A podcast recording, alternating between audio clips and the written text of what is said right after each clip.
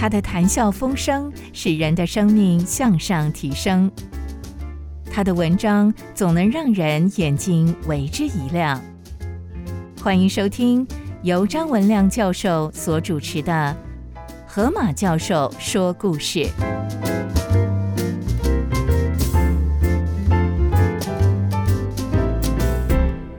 各位先生、各位女士，还有各位同学，啊，我是张文亮老师。我底下要分享一位数学家，叫做贝洛的故事，Isaac Barrow。啊，我们的数学课本上一定会提到贝洛的发现。啊，在早期，微分跟积分是两回事，是贝洛是历史上的第一个人把微分跟积分放在一起，叫做微积分。啊，当然他还有别的非常重要的贡献。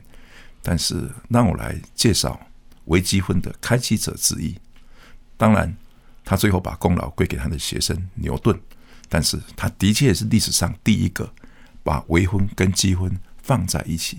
他认为这两个学问应该不是独立的，而是可以互通的。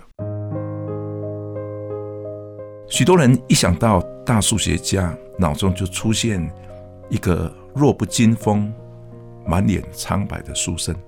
或者是戴着深度的近视眼镜、弯曲着背的一个学者。抱歉，贝洛先生可不是这样子。贝洛先生除了担任剑桥大学首席的数学教授之外，贝洛的剑术、拳击、摔跤都是一流的。学生如果不满意数学的成绩，还可以到拳击场上与他对打。可惜，从来。没有人可以赢过他。贝洛一生栽培了许多一流的好学生，包括著名的物理学之父牛顿。在科学史上，很少有个老师像他一样，在课堂上教数学，下课以后到贫民区教拳击，并且他礼拜天还成为教堂里面的牧师。这位牧师一讲到就是四个小时，即使听众都睡着了、走光了。贝洛还是对着空空的椅子继续宣讲。今天世界上每一个念过数学或者是物理或者其他科学的学生，都会读到贝洛发现的理论。不知道你有没有读过用切线去求斜率，用切线去求曲线的截面积，用切线去求缓曲点，一生对于切线都情有独钟。难怪在科学史上。他称之为切线老师，他也是第一个把光学跟几何学结合在一起的人。在透镜上，他画上切线，去求焦距与曲率半径的关系式。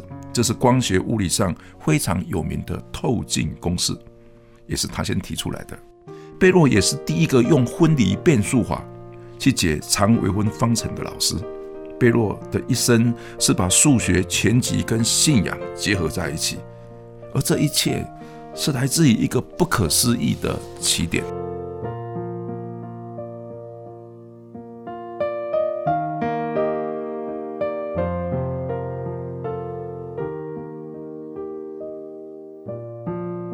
贝洛 （Isaac Barrow，B-A-R-R-O-W），一六三零年生于英国的伦敦。他的父亲是一个富有的布商，四岁的时候母亲就病逝，从此贝洛就进入了暗淡的童年。贝洛的父亲生意太忙，就把孩子送到乡下去跟祖父一起住。贝洛的祖父以前就反对他的儿子跟那个身体衰弱的女孩子结婚，结果他们却私奔到伦敦去结婚。果然不出他所料，那个女孩子早逝，还留给他一个小孙子。祖父带着近乎是一种报复的心理来惩罚这个小孙子，他对于贝洛非常的严格，经常打他，骂他是一个小杂种。在这种环境下长大的贝洛，他从六岁开始就开始离家出走，每次被抓回来就是一顿的毒打。贝洛从小就知道什么是恨，在他的世界里面没有爱。贝洛从七岁入学到十六岁，在整整的十年之内，他不知道被学校退学多少次。在学校，他是以打架、不服管教、品性不良而著名的。他的成绩是差到连番的留级，在老师的眼中，他是属于该被教育放弃的孩子。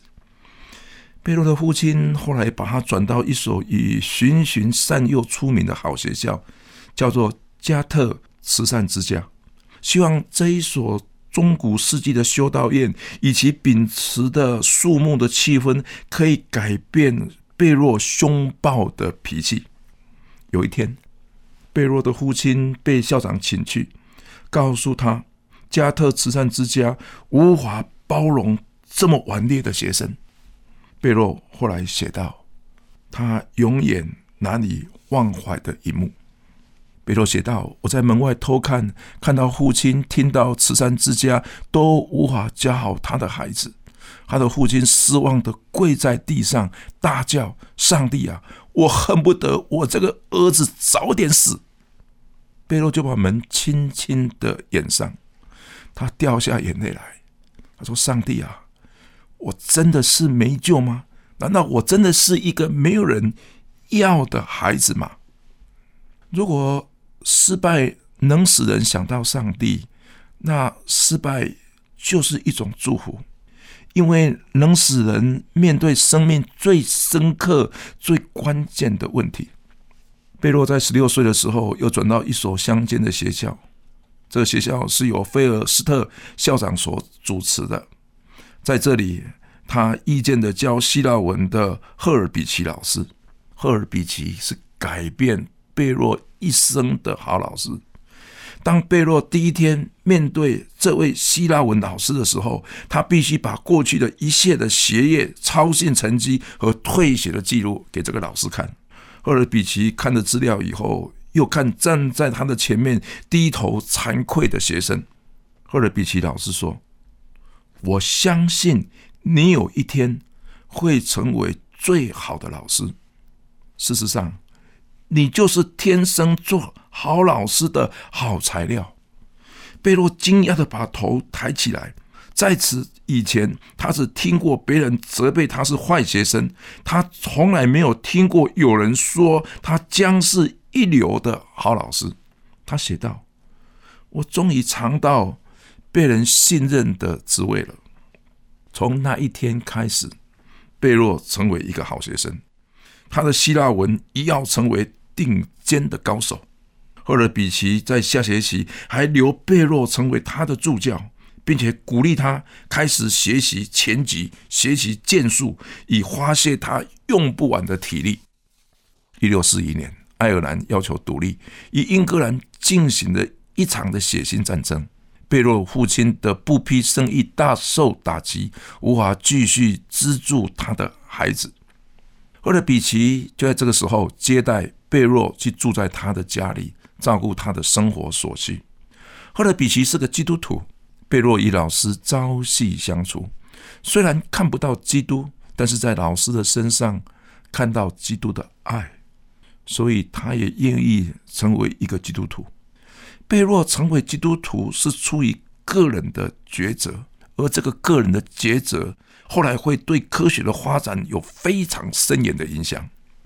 一六五二年，贝洛以非常优秀的成绩进入了剑桥大学的希腊与拉丁文学系，在班上他认识了一位喜欢研究植物的 John Ray 约翰瑞。约翰瑞是十七世纪最伟大的植物学家。他在《植物方法论》一书中以种为生物分类的单位，并给予种明确的定义。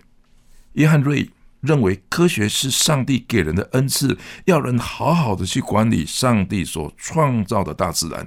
既然要管理，首先就要仔细的理一理，这就是分类学的开始。分类学是管理大自然的基础。他在一六九一年写一本书，叫做《在创造的大功里彰显上帝的智慧》。The wisdom of the God manifest in the work of creation。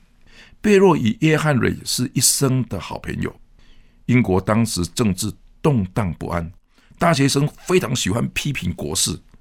贝洛与约翰瑞却经常一起带着圣经。后来贝洛给牛顿写信。当时我是书楼中的一只猫头鹰，偶然咕咕几声。读大学的目的是在为自己的信仰找到正确根基的基石。贝洛由文学慢慢的进入数学，因为贝洛写道：“我为了要研究神学，那我需要知道年代学；为了年代学，那我需要懂天文学；那我为了天文学，那我就需要懂几何学。”后来，贝洛把数学越念越好，他终于找到了念数学的意义。是帮助他可以认识上帝。贝洛后来写道：“为什么要学数学？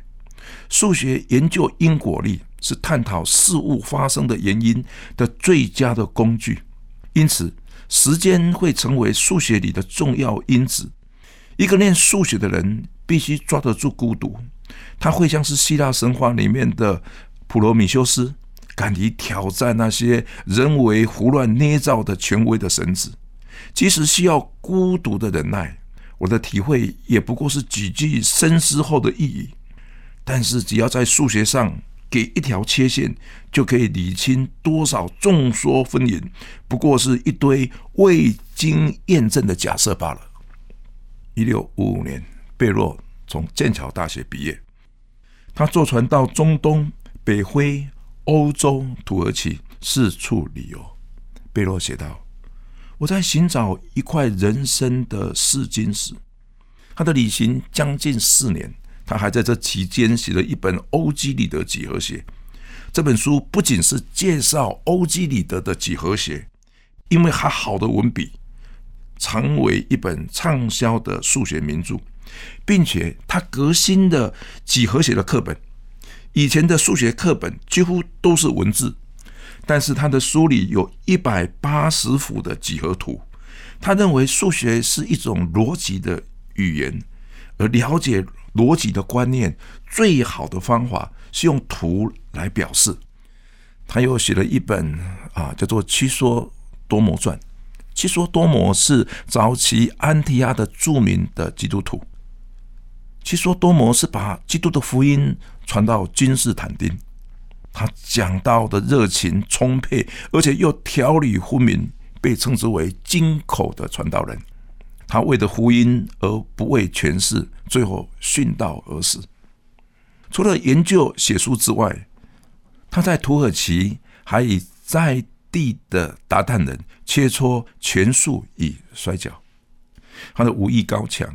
有一次在市场上迅速制服一个闹事的大力士，最后为后人所津津乐道的是，他搭船经过土耳其西部的土麦纳，遇到了海盗船，他是船上唯一带着刀剑的乘客，在甲板上他击退了整船来袭的海盗。贝洛这种允文允武的本事，后来成为西方电影、小说歌颂里好老师的典范。一六五九年，贝洛回到英国。担任剑桥大学数学系的首席教授，这不只是教书，这是一个荣誉、荣誉的职位，代表当时首席的数学老师。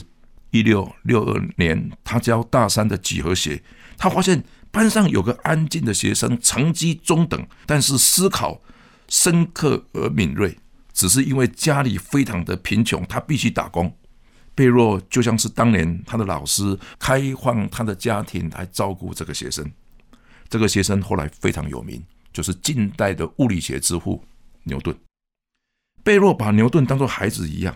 一六六九年，贝洛正当壮年，他就申请退休，把英国首席数学教授的这个美好的职位让给牛顿。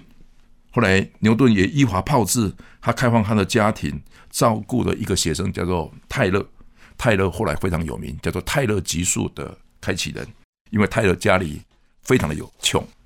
泰勒后来发表了著名的泰勒级数，在人类的历史上，许多伟大学者的知识传承绝对不是只在课堂上，而是在长期爱心的浇灌之下才产生的。许多人到现在还在等候天才。但是很少人愿意去栽培天才，大部分的天才都是问题学生，给你制造问题之后，才慢慢的显出解决问题的能力。贝洛的一生中，从未以天才的栽培人来自居，但是他给牛顿写封信，他提到做一个老师的心怀。贝洛写道：“我不向高山呼喊，我不对森林呼叫。无论我面对的是一片的空墙，或是荒芜的土堆，但是我并不失望。我依然是竭力的去寻找每一个希腊的用字、片语的真正的语言。成为一个用心的老师是一件很孤独的事。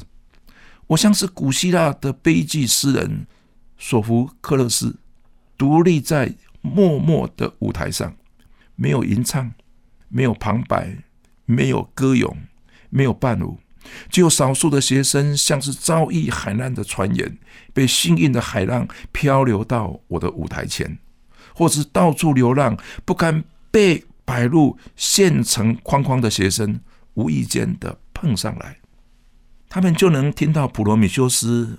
传自洞穴中的几句真言，贝洛的一生都自诩是持守真理、至终不悔的普罗米修斯。退休之后，贝洛到英国的贫民区买下一间破旧的大戏院，改变成为一间教堂，自己担任牧师。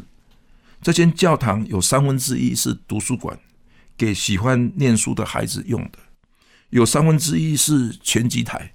是给不爱念书的孩子用的，那有三分之一才是聚会的地方。这个是他梦中的款式。讲到之外，贝洛还担任教堂中的图书馆的馆长，还有拳击的教练，并且回到剑桥大学兼点行政工作来维持所需的开销。贝洛讲一场道都在三个小时以上，而且经常在四个小时以上。许多的会众都难以忍受，加上他讲道的时候经常衣衫不整，不是袜子没有穿，就是鞋子穿反了，不然就是穿着短裤就上台讲道了，完全不合一般的体统。即使这个样子，仍然有少数人留下来听他仔细讲完。其中有个非常有名的人，叫做洛克，是非常著名的法学哲学家。洛克写道。贝洛每一篇的信息虽然很长，但是结构清晰，就像是数学一样富有逻辑。贝洛终身都没有结婚，贝洛把人生大部分的时光都给了学生。一六七七年的五月四日，贝洛死于肺炎。为他送葬的队伍非常的长，有当时最伟大的科学家牛顿，还有贫民区的无名小卒。他们说：“我们都是贝洛的学生。”诗人马波利多夫为贝洛撰写他的碑文，是非常简短的一句话。他使周围的人认识上帝。这句话蕴含着他丰富的一生。贝洛在死前写下一个祷告，是他最后给学生的留言：“哦，主啊！”你是何等伟大的几何学家！因为你创造了一个无限的空间，让科学家去飞翔，让探索者去发现，让爱好技术的人去模仿。我只有一个祷告，就是让这些学习大自然知识的人之中，得以认识你自己。我们的课本上至今还留着切线。的公式，我们的课本上至今还留着透镜的公式。我们的课本上都会写着贝洛非常有名的学生牛顿。我们的课本上已经把微分跟积分不再是认为两个学问，而是可以放在一起，我们称之为微积分，都是由贝洛开始的。我们现在也很少听说过有这样的一个教授，他可以打拳击，他可以有剑术。然后他又当图书馆的管理员，他又当教堂的牧师。但是真的很感谢主，上帝可以用一个已经被教育放弃的孩子，而去培养我们教育里面最杰出的一个伟大的科学家牛顿。关键在哪里？关键也许在贝洛的那个祷告：主啊，上帝啊，难道我是一个没有用的人吗？上帝啊，你是不是可以在我的没有用的时候？让我可以认识你，也许我们一生最有用，不是世界的肯定；我们一生最有用，不是学历的肯定；我们一生最有用，也不是知名度的肯定。我们一生最有用，是我们在上帝的手中，上帝自己来用。因此，主耶稣，我在这边啊，在分享的时候，我的听众是我没有见到的。但是只有你自己的工作能够透过这样的广播，可以进到许多我所不认识的地方，去让我所不认识的人、演出的人，可以听到牛顿的老师贝洛，当时最杰出的一个数学家，当时拥有一个数学荣誉教授的一个老师，在他的学生大四刚毕业的时候。就把这个教授的职位送给他的学生牛顿，而开启了牛顿前面有许多数学、物理上重大发现的发表。我也感谢你，这样一个被认为没有用的孩子。我们一生里面有多少次是被认为是没有用，甚至连自己都认为自己已经完蛋了，已经没有用了。因着一个祷告是主听的，把我们的一生扭转过来。也许这个过程几年，也许这个方式是我们没有想到的，但是主来做事情，会超过别人所想的，也超过自己所求所想的。求主祝福那一些被认为没有人要的学生，没有救的学生，救不回来的学生，完全没有功效的学生，被人看不起的学生。把一生放在上帝的手中，就可以像贝洛一样被上帝来使用，而扭转了整个数学界、物理界，而扭转了许多孩子的一生。也许很多孩子名字没有留下来，但是上帝都知道。我猜这就够了。求主纪念，这样祷告祈求，是奉耶稣基督的名，阿门。